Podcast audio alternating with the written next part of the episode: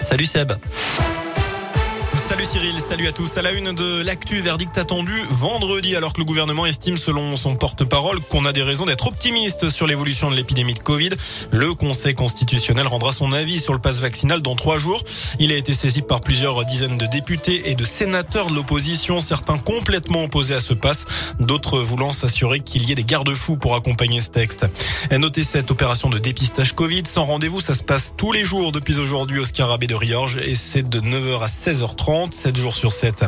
La classe politique s'indigne depuis hier soir et cette révélation de Mediapart. Jean-Michel Blanquer, le ministre de l'Éducation nationale, était en vacances à Ibiza lorsqu'il a dévoilé le nouveau protocole sanitaire dans les écoles à la veille de la rentrée de janvier.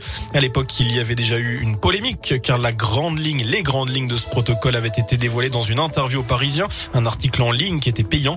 La gauche réclame sa démission. Le candidat écolo à la présidentielle Yannick Jadot évoque dans un tweet un niveau de mépris et d'irresponsabilité qui n'est pas acceptable.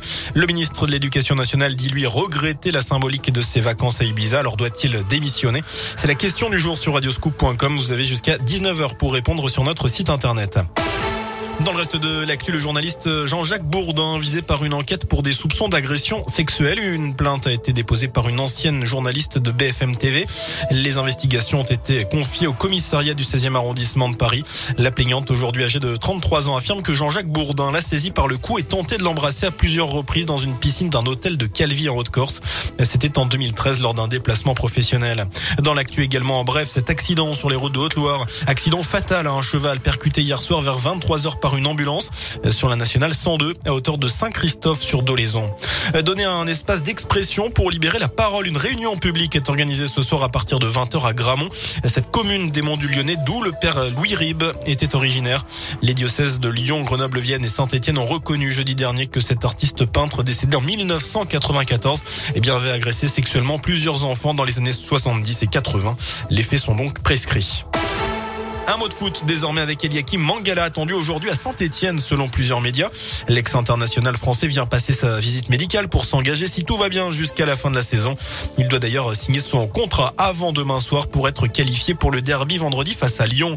En basket, Saint-Chamond met son calendrier à jour. Le leader de Pro B se rend à Saint-Vallier ce soir. C'est à 20h30. Et puis Arthur Rinderknecht, euh, eh bien, s'est qualifié tout à l'heure. Rinderkner, pardon, euh, s'est qualifié tout à l'heure pour le deuxième tour de l'Open d'Australie. Benoît Père, Richard Gasquet et Alizé Cornet. Enfin, Skip de Youth, Terre Noire, Damso, quelques-uns des premiers noms euh, dévoilés pour la 16e édition du Forestival. Ce sera du 5 au 7 août 2022 à Trelin. Les places sont déjà en vente et vous notez aussi que Tikenja Fakoli et Danakil viendront à Saint-Chamond pour la 25e édition de la rue des artistes. Ce sera en juin prochain. Merci Seb.